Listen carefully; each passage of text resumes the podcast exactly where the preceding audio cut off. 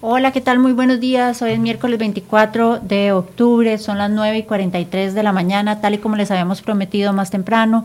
Tenemos con nosotros al señor Fabricio Alvarado, ex candidato del partido, ex candidato presidencial del Partido Restauración Nacional, y a don Jonathan Prendas, diputado eh, ahora de una fracción independiente, hasta ayer del Partido Restauración Nacional. Anoche, al ser las 8 de la noche, el señor Fabricio Alvarado anunció su separación del partido, que lo llevó a ser candidato a la presidencia de la República, y junto con él, siete diputados de la entonces fracción de Restauración Nacional se declararon independientes y anunciaron que le seguirán en su nuevo camino político. Muy buenos días, señores. Muchas gracias por acompañarnos. Sabemos que han tenido una mañana muy movida desde desde horas de la madrugada, pero quisiera eh, tal vez darle primero la palabra a don Fabricio para que nos explique de dónde surge esa decisión y eh, qué, qué, es lo que lo motiva a tomar la decisión en este momento en particular de decir me separo y hago un nuevo movimiento llamado Nueva República. Muchas gracias por la oportunidad, Silvia. Gracias a usted y un saludo, por supuesto, a todos los que nos ven a través de crhoy.com. Eh, pues yo durante todos estos meses he estado en un proceso de reflexión a nivel personal, a nivel familiar, también con eh, personas que nos han acompañado no solamente desde la campaña política, sino aún después, eh, por todo lo que ha estado sucediendo. Yo ayer manifesté eh, con las siguientes palabras lo que he estado viviendo y, lo manifesté así. no puedo estar o no puedo seguir en un partido donde no soy bienvenido, ¿no? Eh, ustedes mismos han sido, pues obviamente en su responsabilidad de comunicar al país las situaciones que se viven, eh, testigos de cómo eh, desde el partido, pues en primera instancia se sugirió que Fabricio Alvarado incurrió en situaciones irregulares, irregulares perdón, en la campaña política relacionadas con supuestas estructuras paralelas, cosa que yo he negado y seguiré negando porque realmente no existió. Está claro que desde el Comité Ejecutivo se aprobaron publicidades de muy distintos tipos en vallas, en televisión, en radio, cadenas eh, nacionales, en, páginas en, páginas en internet, web, páginas web también, eh, que pues demuestran que no realmente existió eso que en algún momento se dijo de que de que no hubo divorcio porque ni siquiera hubo matrimonio, eso es mentira, ¿no? Pero más allá de eso, más allá de eso, fue evidente que pues no se quería contar conmigo para los futuros procesos, para el futuro del, del partido también yo he recibido constante eh, realimentación eh, de parte de gente de las comunidades que nos apoyó en la campaña, que me llamaban preguntándome, mire, ¿por qué aquí vino gente, representantes del partido, a decir que usted ya no es nadie y que usted ya no va a formar parte del partido? A mí nunca me preguntaron nada si quería o no seguir. ha habido, perdón, perdón que lo interrumpa, ha habido además una campaña de ciertos medios de comunicación en, en contra suya, apoyando un poco esa tesis. Yo por lo menos eh, he visto que eh, algunos medios sí han eh, enfocado más sus notas hacia mi persona, sin quizá... no sé, a ver, no, no, no he sentido que haya habido equilibrio, por lo menos, y que se ha querido enfocar como que en efecto sí sucedió, cuando pues realmente eh, tenemos claro que no fue así. Ahora bien, también yo podría atribuir eso, dando el beneficio de la duda, a que pues de mi parte también tomé la decisión de no ir más allá de algunas declaraciones cortas en mis redes sociales, de no decir gran cosa del asunto, porque tampoco me quería prestar al show mediático que en algún momento sentí que se podía llegar a hacer, saliendo yo con los tacos de frente a responder a esas aseveraciones o a, o a la sugerencia de que de verdad yo había estado involucrado en algo extraño o en algo irregular. Siempre siempre fui claro y lo soy claro ahora con los costarricenses en el sentido de que yo no formé parte ni de estructuras de pago ni de estructuras de contratos, yo fui el candidato y cualquiera con un poco de sentido común sabe que el candidato no es el que se pone a hacer llamadas para conseguir contratos ni de publicidad ni de, bueno, ustedes lo saben porque ustedes son de un medio de comunicación y saben que no fue Fabricio Alvarado la persona que hizo los contratos, ni que firmó los contratos de publicidad, ni que pagó, ni que firmó ningún cheque, ni, ni ninguna transferencia, ni mucho menos. Entonces, eh, en ese esa línea, pues yo creo que es importante que los costarricenses sepan que el guardar silencio fue una decisión personal para no prestarme ese juego y a ese show mediático. Una decisión reposada que me, también me permitió durante todos estos meses pensar que iba a ser yo. Y entonces es lo que me lleva a tomar esta determinación que anuncio el día de ayer. No quieren contar conmigo, no voy a tener espacio, de hecho no tuve espacio tampoco en la fracción legislativa para aportar. A, pesar de, que usted iba a dar una, una asesoría ad honorem, digamos, en eh, comunicación. En inicio los mismos diputados lo habían aprobado así, habían manifestado su anuencia a que yo participara incluso en las reuniones de fracción de los lunes cuando se da toda esta situación y empiezan a darse conferencias de prensa y aseveraciones a los medios donde se sugiere que yo estoy en situaciones irregulares, pues yo entiendo que es el momento de hacerme a un lado temporalmente, esperar, pensar bien, reflexionar sobre lo que quiero y yo quiero servirle al país. Eh, no es eh, ni por competir con nadie, ni un afán eh, de protagonismo personal, ni mucho menos, sino porque yo creo que hay cosas que se pueden aportar y además porque hay un equipo de gente, número uno, un equipo de gente programático, un equipo de gente, eh, un equipo programático, un equipo de gente cercana que nos aportó en las propuestas que realizamos en campaña, que quieren seguir aportando y que no quieren hacerlo con restauración ni con ningún otro partido, que querían, eh, pues, y, y que habían planteado la posibilidad de un nuevo movimiento político, y también mucha gente que durante todos estos meses ha estado esperando, nos han estado escribiendo, ¿usted qué va a hacer? ¿Va a participar en las municipales? ¿Va a apoyar eh, los, las papeletas municipales que se van a presentar? Que abiertamente nos dijeron, si usted no está dentro, pues nosotros tampoco. Entonces, ahí fue donde tomamos la determinación de un nuevo proyecto político que, dicho sea de paso, nos tiene, número uno, muy ilusionados por lo que creo que podemos aportarle al país a través de él y también muy contentos porque hemos visto una respuesta multitudinaria de muchos costarricenses que se quieren sumar, que quieren apoyar, que quieren ser parte de esta propuesta, ¿verdad? Eh, nosotros queremos hacer algo grande, algo, algo, una propuesta país a través de este proyecto político, una propuesta que no se va a circunscribir a los procesos electorales, sino que ahora tenemos la maravillosa oportunidad de llevarla al plano legislativo desde ya con los siete diputados que se nos han unido. ¿Es esta una propuesta con un trasfondo religioso, don Fabricio? No, en lo absoluto. De hecho, siempre se trató de mezclar nuestra propuesta con el tema religioso. Ciertamente nosotros nosotros defendemos posiciones que son las mismas que vamos a defender en el futuro, que algunas de ellas se, tergiversaron y se utilizaron para imponernos calificativos que realmente yo creo que no nos merecíamos. Nuestra propuesta es, es, amplia, es una propuesta país, es una propuesta en materia de infraestructura, en materia de combate a la pobreza, una propuesta que incluye a todos, una propuesta que va a traer una mejor calidad de vida para todos. Y así lo vamos a demostrar. Yo eh, espero que el pueblo costarricense, y así creo que va a ser, nos va a dar la oportunidad de demostrar eso en, este proceso político y vamos pensando en cosas grandes, vamos pensando en ser protagonistas en las elecciones municipales y en ser protagonistas en las próximas elecciones nacionales también. Habla usted además de la posibilidad de incidir de una vez en el eh, plenario en la Asamblea Legislativa y para eso nos acompaña don Jonathan Brenda. Don Jonathan, bienvenido, muchas gracias por acompañarnos. Sabemos también que, ha tenido una mañana complicada. Eh, le agradecemos mucho este espacio. ¿Cuál va a ser el papel de esos siete diputados que se separan de Restauración Nacional y conforman ahora una nueva fracción independiente? Primero que todo, muy buenos días, eh, Silvia, y a todos los que nos siguen en cereoy.com. Eh, tal y como lo ha estado eh, señalando Fabricio a lo largo de las últimas horas y en esta entrevista, eh, lo que pretendemos es ser consecuentes con el movimiento de Costa Rica es grande que llevó a Fabricio a ganar la primera ronda electoral y, y a estar con una actuación muy, muy sobresaliente en la segunda para gestar todos los proyectos y todas las, las expectativas de puntos específicos en todas las áreas del acontecer nacional. Y lo queremos materializar en esta nueva eh, nuevo bloque de diputados eh, ahora con el partido Nueva República.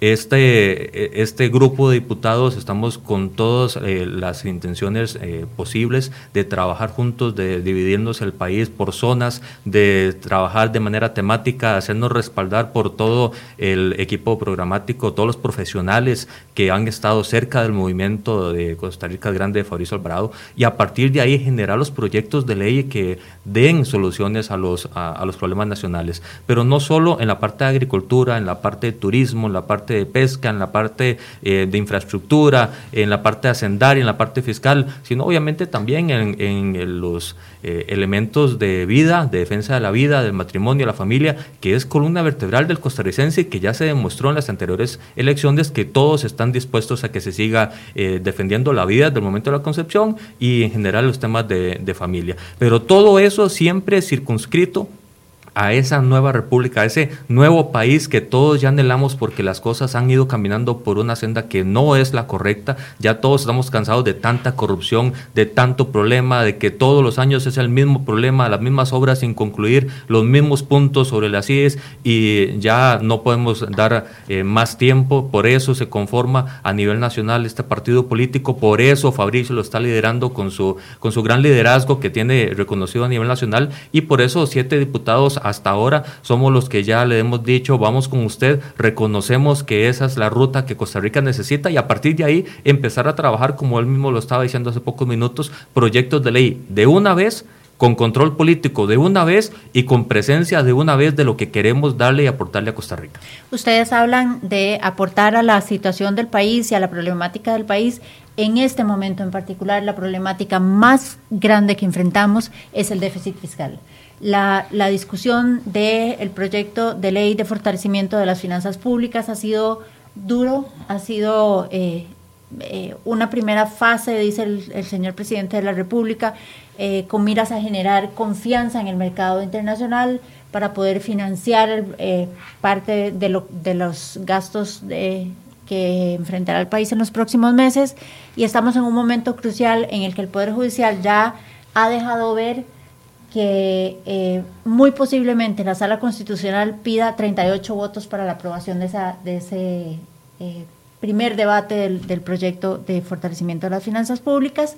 Hay consultas en la Sala Constitucional. ¿Cuál va a ser la posición de Nueva República ante este, este proyecto que ya está a las puertas del horno?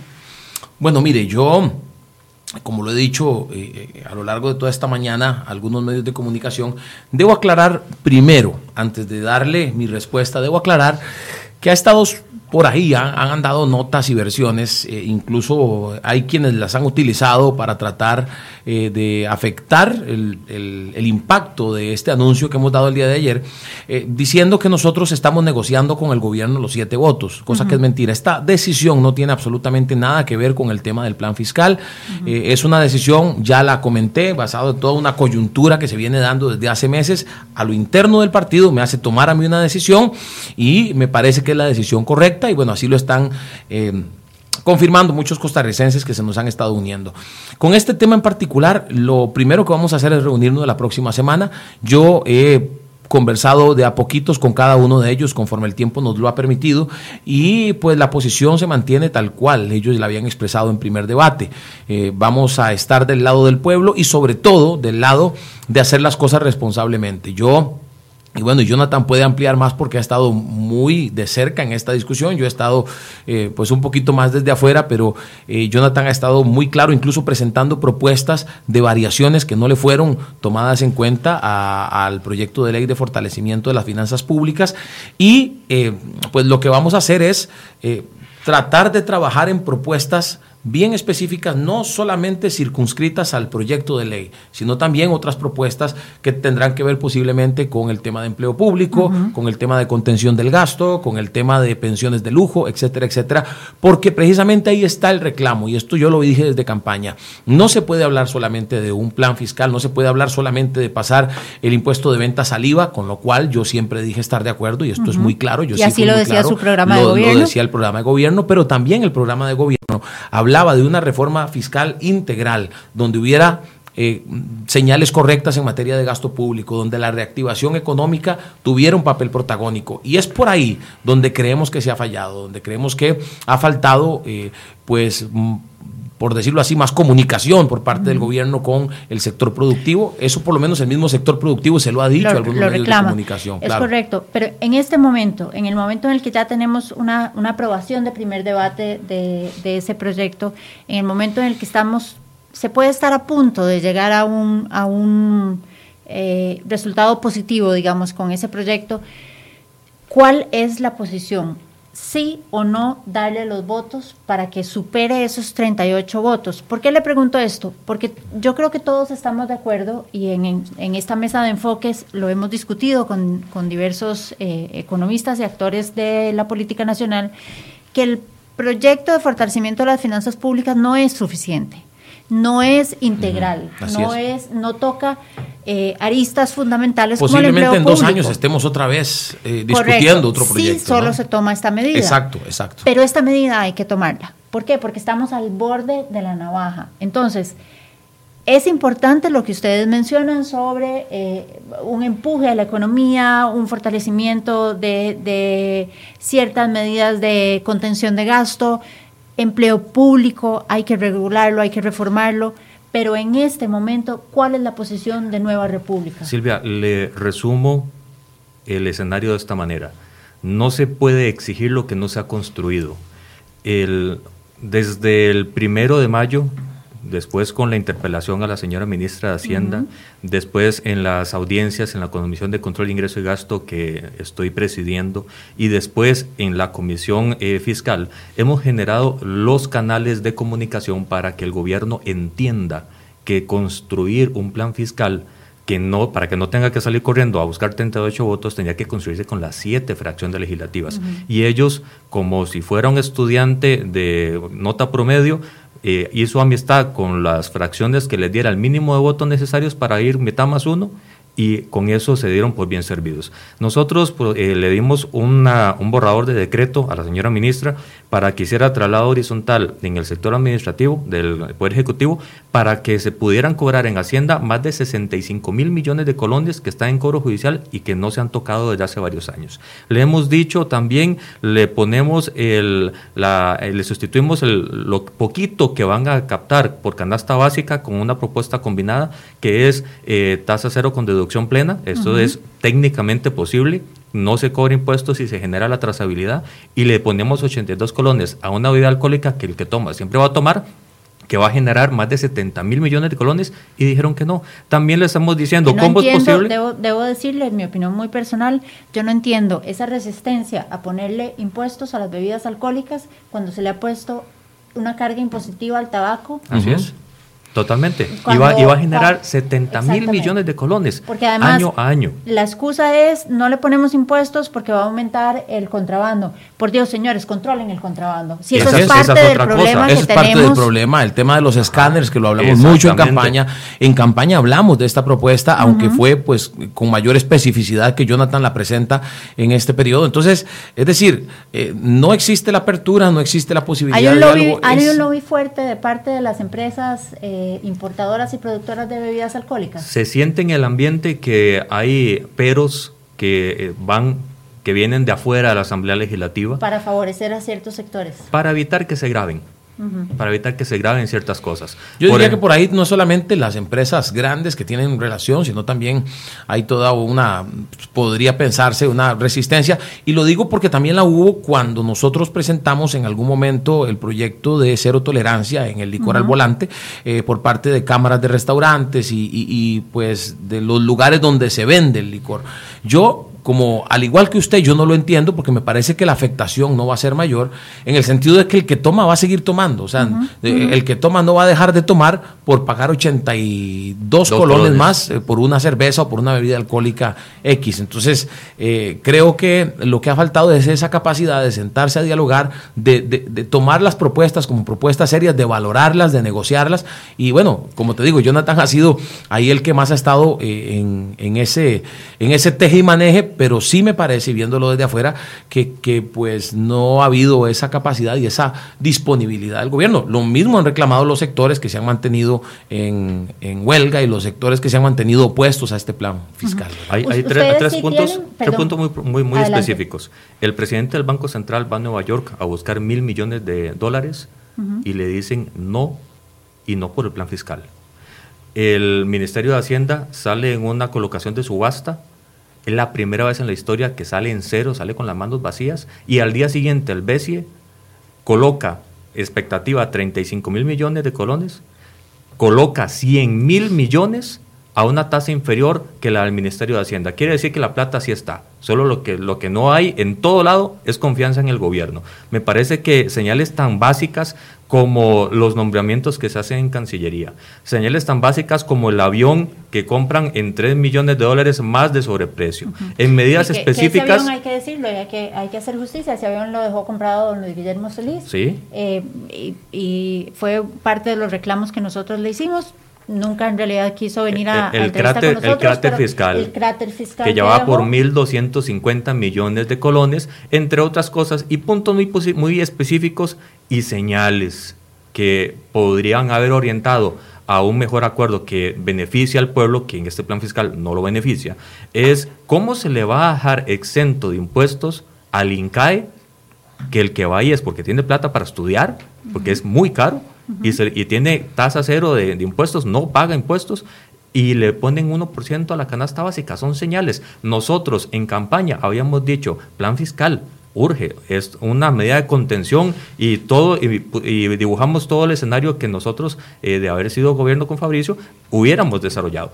Pero este, ese plan fiscal en ese momento no incluía canasta básica, no incluida medicina, no incluida salud y no incluida educación. Llega el, el, gobierno PAC con su receta de plan fiscal, lo impone y a partir de ahí quiere construir. Nosotros a ese plan fiscal nunca lo habíamos dicho que sí. Y a ese plan fiscal siempre le quisimos decir, a, esa, a esos impuestos van a golpear a la gente. No se puede. No se puede si estamos congelando los salarios, si estamos, no estamos reactivando la economía. Los negocios en San José, en Pavas, en donde sea, están cerrando. En los centros comerciales no se está vendiendo. La gente no está teniendo para ir a comprar. El, eh, esa zona, zona de miedo, las quincenas en los centros comerciales y los moles, nadie está comprando. La reactivación económica, las decisiones que toman es para ejecutar en año y medio. Entonces no hay una coherencia, no hay señales y a partir de ahí lo que vemos son contradicciones de parte de un gobierno que eh, va a Corea del Sur a traerse 3 millones de dólares en bonos verdes y eso en Nueva York lo ven como señales confusas porque de, si andan trayendo plata para bonos verdes significa que no están en tanta crisis aunque todos sabemos que sí hay una crisis. Lo, que, no se, lo que no hay es una transparencia para trabajar. Don Jonathan y don Fabricio, un tema que, que nos preguntan mucho y que eh, aquí tenemos varios comentarios sobre eso y que los, los involucra, digamos, o que los toca a ustedes directamente. ¿Se debe o no se debe grabar las, los alquileres los de iglesias y de centros religiosos? Mire, eh, es un tema que se ha discutido durante muchos años. Las iglesias hoy por hoy eh, eh, eh, pertenecen a, o están ubicadas dentro de una ley de asociaciones. Cuando la gente habla, y, yo conozco muy bien la realidad de las iglesias de este país, de las iglesias no católicas y específicamente las iglesias evangélicas. Cuando se habla de, la, de las iglesias, la gente piensa que las iglesias son, a ver, que son negocios, que son empresas que generan lucro. las iglesias están trabajando muchas en y, la gran mayoría, creo yo, en el bienestar social de la población. Muchas de ellas... Eso es, gran parte de lo que se mencionaba en campaña, que precisamente aquellas zonas más pobres donde la única, la única persona a quien le podían volver los ojos esas personas eran los líderes religiosos. Bueno, de hecho, recuerdo eh, que en algún momento también se habló de que esa era parte del éxito que se había tenido en provincias, sobre todo fuera del gran área metropolitana. Recuerde que en Guanacaste, Punta Arenas y Limón, el gobierno no obtiene ni un diputado. Nosotros, eh, pues, Restauración obtuvo seis diputados y precisamente es porque el pueblo se siente identificado con organizaciones que como las iglesias eh, velan por su bienestar y utilizan sus recursos para llevar eh, pues pan al que no tiene que comer, para darle albergue al, que no tiene dónde vivir, etcétera, etcétera, para atender a los eh, drogadictos. Hay muchas fundaciones, asociaciones cristianas que tienen que ver con iglesias directamente. O que de diferentes religiones. Que se dedican, o diferentes religiones, sí, no solamente cristianas, o incluso no, no relacionadas con ninguna religión. Entran todas dentro de ese parámetro. Ahora, hay iglesias que económicamente la ven a palitos para sostenerse. Yo he recorrido todo este país, conozco eh, muchísimas iglesias en este país y tengo claro que muchas, pues su feligresía es gente de, una situación económica eh, pues limitada, ¿no? Entonces, de alguna manera se ha querido crear un concepto de que las iglesias son grandes negocios, grandes eh, empresas que generan millones de colones y eso no es así. Eh, dan un gran aporte a la sociedad. Las iglesias son las primeras que están abiertas cuando hay desastres naturales para albergar a los damnificados, son las primeras que están ahí para hacer un apoyo para el gobierno cuando se necesita en materia de ayuda social. Una vez, recuerdo, y esta frase la, recuerdo como si fuera hoy, estaba yo, todavía no era diputado, ya había sido electo y tuve una reunión con el expresidente Luis Guillermo Solís y le dije a don Luis Guillermo, las iglesias son aliadas del gobierno, pueden ser aliadas del gobierno. Si usted quiere saber dónde están los pobres de este pueblo, vaya pregúntele a los sacerdotes, vaya pregúntele a los pastores, que ellos sabrán por qué han estado trabajando con ellos. Aquí no nos enfoquemos solo, solo en iglesias, es como este tema de que en algún momento se le quiso poner impuestos o, hubo alguna iniciativa eh, de, alguna diputada de ponerle impuestos a la Asociación Obras del Espíritu Santo, que trabaja con 52 mil niños. ¿En qué momento el gobierno va a tener la capacidad instalada para atender, 52 mil niños? Aplícalo mismo para esto que quieren eh, imponerle a las iglesias, cuando yo tengo claro que la realidad es muy diferente. Ahora, si una empresa, tiene, eh, perdón, si una iglesia tiene un negocio, tiene una empresa identificada directamente con la iglesia y que le genera eh, pues eh, ganancia que le genera lucro, pues por supuesto igual que cualquier otra empresa va a tener que pagar impuestos. Pero dicho sea de paso, las iglesias pagan impuestos. Las iglesias no es que no pagan impuestos, esa es otra, eso es otro mito que anda por ahí. Las iglesias no pagan impuestos solamente en relación al salón principal donde se realiza el culto o la misa o lo que se realice la, actividad, religiosa. La, actividad religiosa que organicen, sean evangélicos, católicos, testigos de Jehová, mormones, sobre eso, pero sobre cualquier salón, territorialmente hablando, que eh, esté alrededor de esa nave principal, eh, se tienen que pagar impuestos comúnmente, ¿verdad? Y, en el, plan fiscal, eso nunca estuvo eh, puesto sobre el tapete. Los que quisieron ponerlo fueron los de Frente Amplio y ni siquiera fue tanto ruido el que generó en todos los sectores que el mismo gobierno lo echó para atrás porque no venía al caso, tal como lo menciona Fabricio, las iglesias pagan los impuestos que corresponden y a partir de ahí se compensa también el valor agregado de toda la actividad social que da en la actividad migratoria, en la actividad de inundaciones, terremotos y demás. Ahora, cerrar o fusionar instituciones. Existía un proyecto de don Otón Solís y eh, doña Rocío Aguilar ha tocado el tema nuevamente y ha dicho es necesario, hay demasiadas instituciones, hay duplicidad de funciones. Totalmente de acuerdo, totalmente de acuerdo, se lo expresé al mismo don Otón cuando él presentó el proyecto.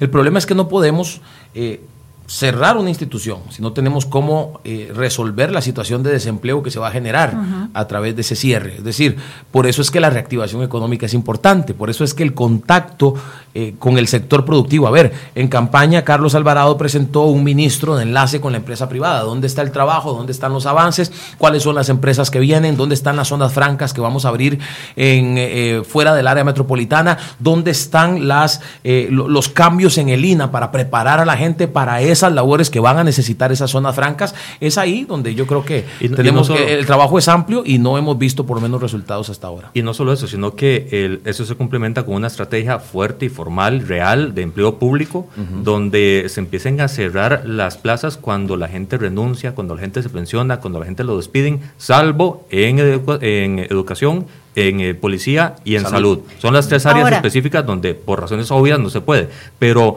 el plan A, el empleo público, que el gobierno insiste en que hasta el otro año no se sabe cuándo, eh, también reactivación económica, también traslados horizontales para que las 330 eh, eh, instituciones públicas generen o queden las que realmente son básicas y necesarias y a partir de ahí generar una transición, no es nada más de llegar y ponerle candado, para que Costa Rica tenga un modelo más eficiente de la función pública, pero por supuesto, obviamente, cuando la empresa privada pueda absorber a toda esa mano de obra que va quedar fuera del sector público. Ahora, sí o no, ¿Están de acuerdo en sentarse a negociar con el gobierno sobre el tema del proyecto que está en este momento ya aprobado en primer debate y que está en consulta en sala constitucional? Mire, yo por lo menos, como repito, debo respetar primero lo que los diputados quieran hacer. Ellos son los que tienen hoy la investidura de diputados, ellos son los que votan, ellos son los que toman las decisiones. Ellos han confiado en nuestro liderazgo y nuestro liderazgo no va a ser impositivo, no va a ser un casicazgo, va a ser un liderazgo para tomar decisiones en conjunto. Y yo, pues antes de yo expresar una posición particular sobre el tema, eh, quiero primero escucharlos. Eh, una de ellas salió hoy del país, la otra semana seguramente será el espacio, yo mañana salgo del país también y, y tendremos el espacio para reunirnos. Lo que yo sí quiero dejar claro es que pues por supuesto, espacios para conversar. Yo nunca le voy a cerrar la puerta al presidente de la República si quiere hablar conmigo sobre el tema. Por supuesto que eh, igual estoy seguro que los diputados seguirán en la misma posición de estar abiertos, de no, de no esperar a ver qué decida una persona por ellos, sino juntos eh, tomar las determinaciones.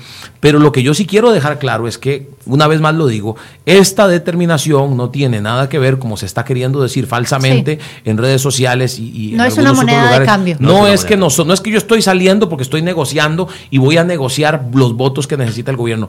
Recuerde, y esto es importante decírselo a la gente, el gobierno no llegó a los 38 votos por dos votos disidentes de Liberación Nacional y uno de la Unidad Social Cristiana, con quien el gobierno sí hizo alianza para aprobar este proyecto de ley. Entonces, eh, eh, pues hoy por hoy como que la presión se quiere venir sobre nosotros por esta decisión, yo lo entiendo perfectamente, pero la realidad es, es la que les estoy planteando, ¿verdad?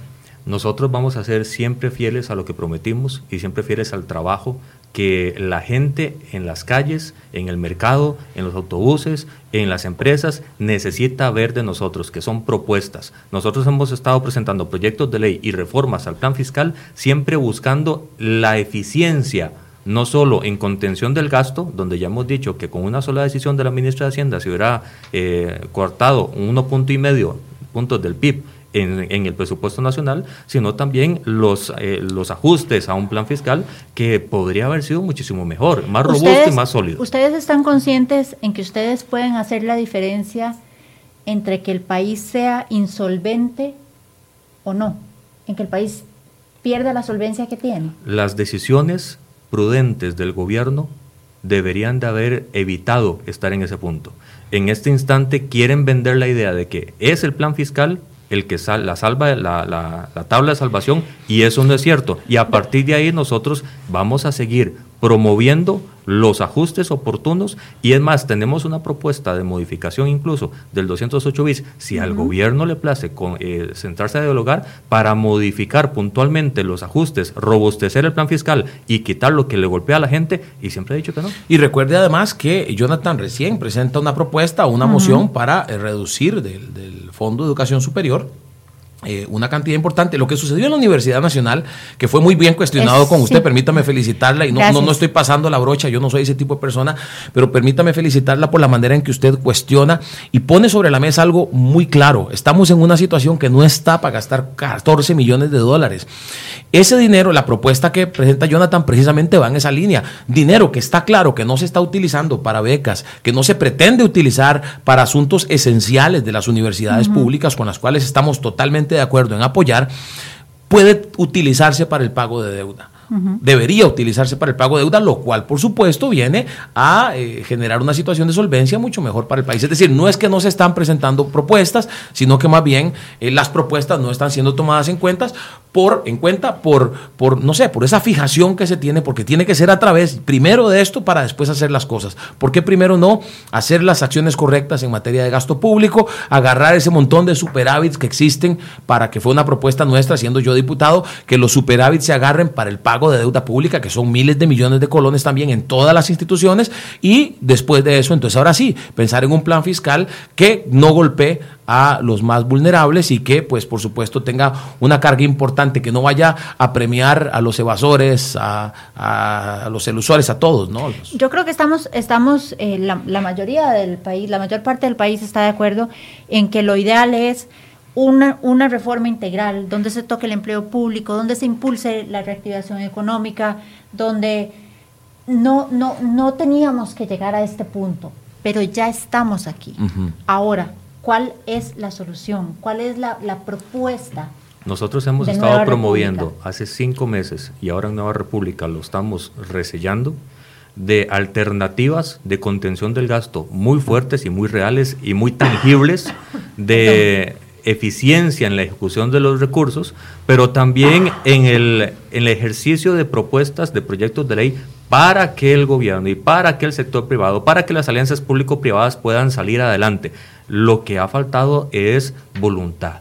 Y en este momento, si el PAC llegó y cambió la propuesta de plan fiscal y la hizo más invasiva para el, para el pueblo, para el de a pie, para la persona que sale a trabajar y ve a ver cómo llega a final de mes, y si ellos confiaron en eso y se sentaron en esa idea y no la quisieron ajustar a lo que la realidad del, política legislativa se estaba presentando, pues en este momento no nos pueden venir a exigir nada más, eh, den los votos porque si no Costa Rica, por nuestras decisiones, se van a ir a, a un despeñadero. Ellos son, llevan cinco años tomando muy malas decisiones. Y en este momento el, cúmulo y la suma de, elementos nos están dando un panorama muy sombrío. Le pongo y me devuelvo al FES, al presupuesto de las universidades. 511 mil millones de colones es lo que en el próximo año se le estaría dando. 501 mil, porque ya le rebajamos 10 eh, mil millones pero según la Contraloría, en los últimos cuatro años, cerca de 125 mil millones de colones lo tienen guardado. Bueno, por ejemplo, eh, hoy traemos una, nota de nuestro colega, de nuestro periodista Eric Carvajal, que dice que en el último año la Universidad Nacional acumuló más de 26 mil millones de colones en, en superávit. Así es. Que es lo que don Alberto mal llama ahorro, ¿verdad? Pero ¿cómo va a ser ahorro en un momento en donde nadie en Costa Rica está teniendo ahorro en instituciones. Pero en todo caso, un ahorro uno no lo utiliza para, para una plaza, o sea, un ahorro uno lo utiliza para cosas básicas, importantes, indispensables, sobre todo en la situación, o sea, el que lograra hoy tener un ahorro, no creo que lo utilizara para comprarse un adorno, para ponerlo en la mesa o en la sala, no sé. Eh, lo, utilizaría para cosas importantes, cosas esenciales, hablando ya de la economía familiar, ¿no? No, no, no hay, no hay por dónde, o sea, no hay en, esa, en ese lado, no hay por dónde justificar lo que el señor Salón pretende justificar. Aquí lo que yo quisiera es, eh, muchas personas están viendo esta división de, esta separación, esta página nueva que ustedes están escribiendo, como la posibilidad de que el país encuentre un salvavidas para paliar la situación que tenemos y de aquí en adelante resolverla. Estamos claros en que se han tomado pésimas decisiones a lo largo no de los últimos cinco, sino a lo largo de los últimos 20 años digámoslo con nombres y apellidos, don Oscar Arias Sánchez nos puso en este zapato y este zapato se fue amarrando y lo amarró con más fuerza don Luis Guillermo Solís, que hizo crecer el déficit irresponsablemente. Así es. Entonces, y, que, violentaron la ley pagando sin contenido presupuestario y totalmente. por ejemplo. Y estamos metidos en un zapato que nos está ahorcando. ¿Qué vamos a hacer? ¿Qué van a hacer ustedes como Nueva República para aportarle a esto en el cortísimo plazo, que es lo que necesitamos? Estamos en un punto donde no se sabe si se van a poder pagar salarios públicos de esas personas que están en huelga y los aguinaldos. Tenemos que tomar medidas y tenemos que tomar medidas urgentemente.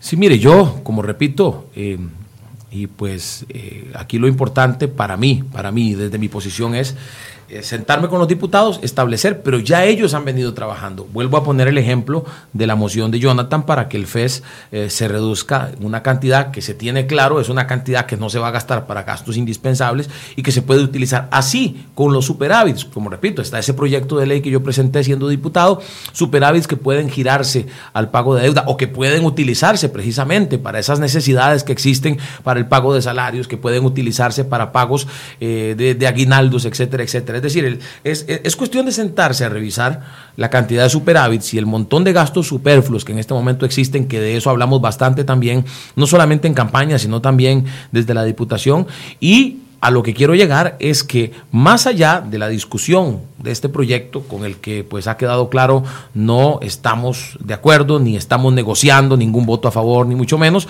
eh, pues más allá de eso habrá propuestas específicas en el tema presupuestario para que los dineros se utilicen bien porque el grave problema ha sido ese la mala utilización de los dineros el, utilizar millones de colones para viajar el utilizar millones de colones para eh, gastos innecesarios y que pues por ahí redirección redireccionando esos recursos, redireccionando los superávits, redireccionando estos gastos superfluos, se puede llegar a encontrar soluciones inmediatas también. Y no solo eso, sino también los presupuestos son pésimamente mal hechos de toda la vida en Costa Rica. Nosotros estamos presentando un proyecto de ley de presupuesto base cero.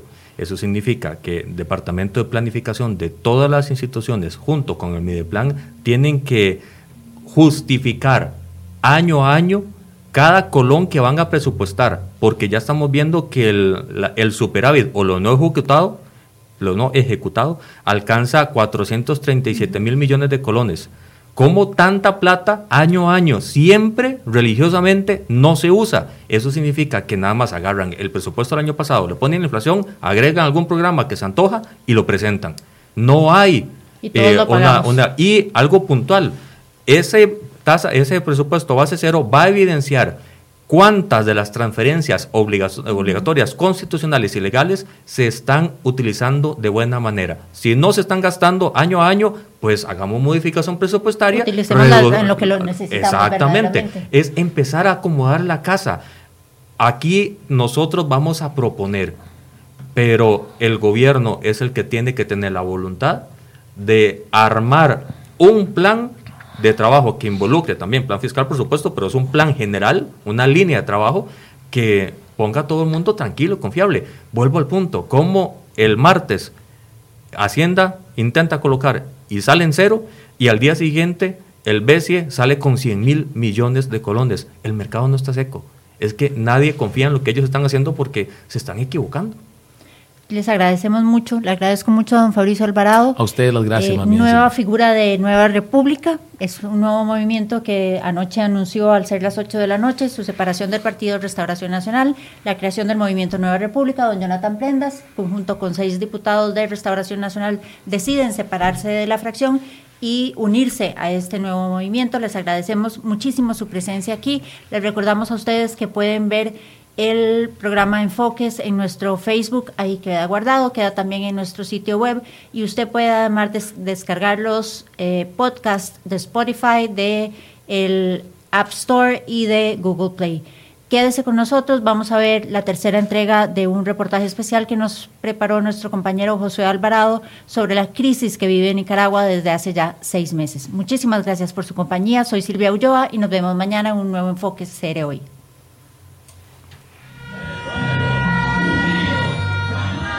Las cientos de muertes en Nicaragua han desatado una serie de críticas contra Daniel Ortega. Organismos internacionales y distintos gobiernos han criticado fuertemente el papel del presidente en la represión que sufren los protestantes.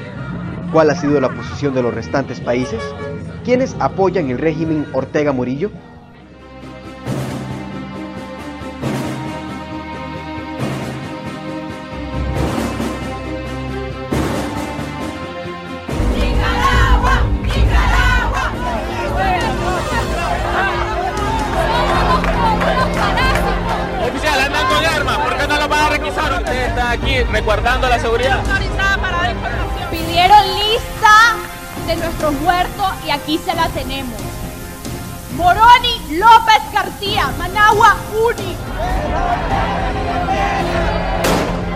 Pared de lo que es el cajero de Banpro totalmente destruida.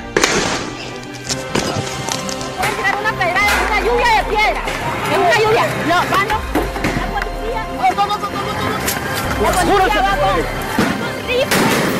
Quieren paralizar el país, fíjense, qué clase. En lugar de llamar a trabajar, llaman a no trabajar, a paralizar el país. La pobreza que vive es extrema. Son 11 años de vivir en contubernio con este gobierno. Dios lo va a quitar que se vaya de este país porque no queremos corrupción, ni pleito, ni muerte. Ya no queremos más, queremos una Nicaragua libre. ¡Mamá! ¡Mamá, perdóname!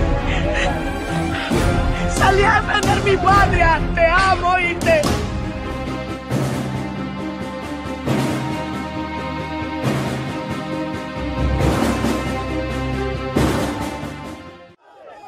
Las críticas internacionales no tardaron en llegar. Los cientos de muertos han sido noticia en todo el mundo y la agresiva forma de dispersar a los protestantes ha indignado a personas en todos los países. Condenamos los asesinatos cometidos ayer por las fuerzas represivas y los grupos armados. Nos solidarizamos con los familiares de las víctimas. Llamamos al Estado a detener la violencia a estos factores represivos.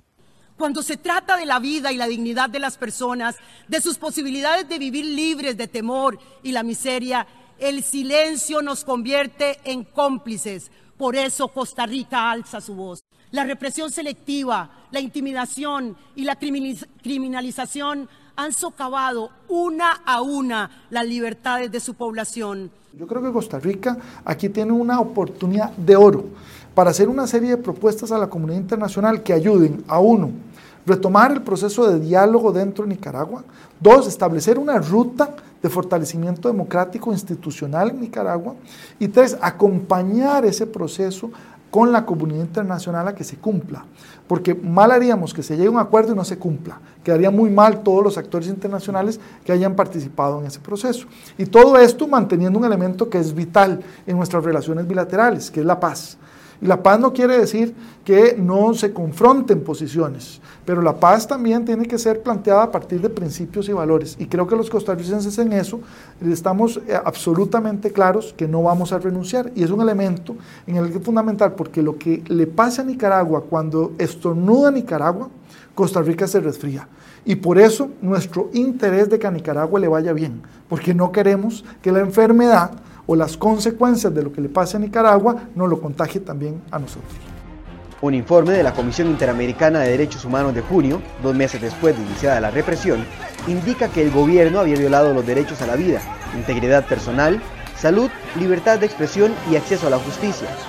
Según el informe, la represión de Ortega había dejado 212 muertos. Chile, México, Estados Unidos, Argentina, Perú, Colombia, Brasil, Canadá, Costa Rica y Paraguay apoyaron el informe. Bolivia y Venezuela lo rechazaron. Daniel Ortega también lo rechazó porque, según él, la información era subjetiva, sesgada y parcializada. En el último encuentro de los países miembros de la Organización de los Estados Americanos, el gobierno de Nicaragua lanzó una cortina de humo para desviar la atención de lo que sucede en su país. Esto fue lo que Nicaragua dijo sobre la huelga sindical que se vivía en Costa Rica. Queremos denunciar las masivas violaciones a los derechos humanos por parte del gobierno de Costa Rica a la población costarricense en las protestas durante el paro que ha sido recogida por los medios de prensa internacionales y cuyas voces han sido censuradas por la prensa de la oligarquía de ese país.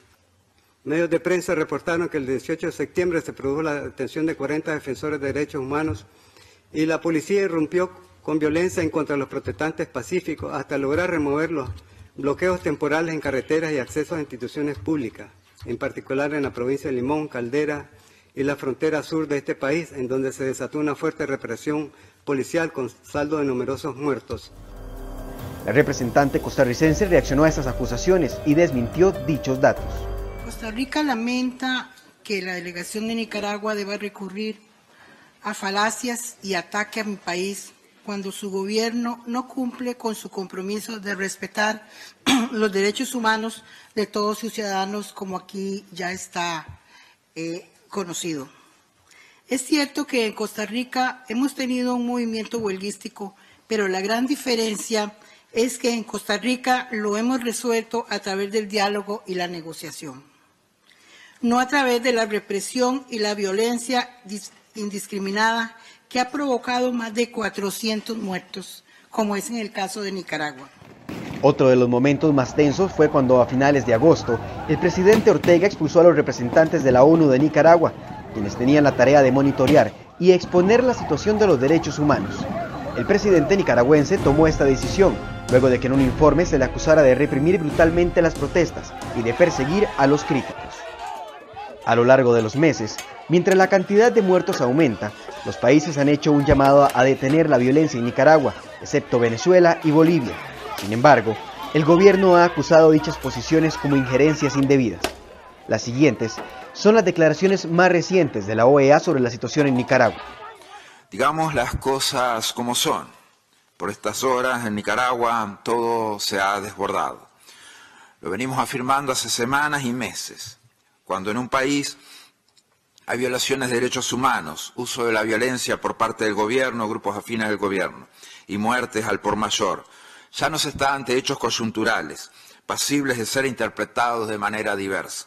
Cuando se produce este cóctel criminal estamos ante la caída del Estado de Derecho y se ingresó en un ataque contra el ser humano totalmente incompatible con la democracia. El pasado viernes 19 de octubre, Almagro advirtió que si la represión continúa, se podría recurrir a la Carta Democrática. Esto significa que se pasa de las medidas preventivas a las acciones, lo que podría terminar en una suspensión de Nicaragua ante la OEA. La OEA ha sido y es muy activa en Nicaragua. Primero, la OEA envió la misión que observó las elecciones municipales de 2017 y puso en práctica un proceso de implementación de las recomendaciones para sanear el proceso electoral. Segundo, la OEA negoció la llegada de la Comisión Interamericana de Derechos Humanos para observar la crítica situación de derechos humanos en el país. Tercero, la OEA negoció el acuerdo para implementar un grupo independiente de expertos para dar justicia a los asesinatos de manifestantes.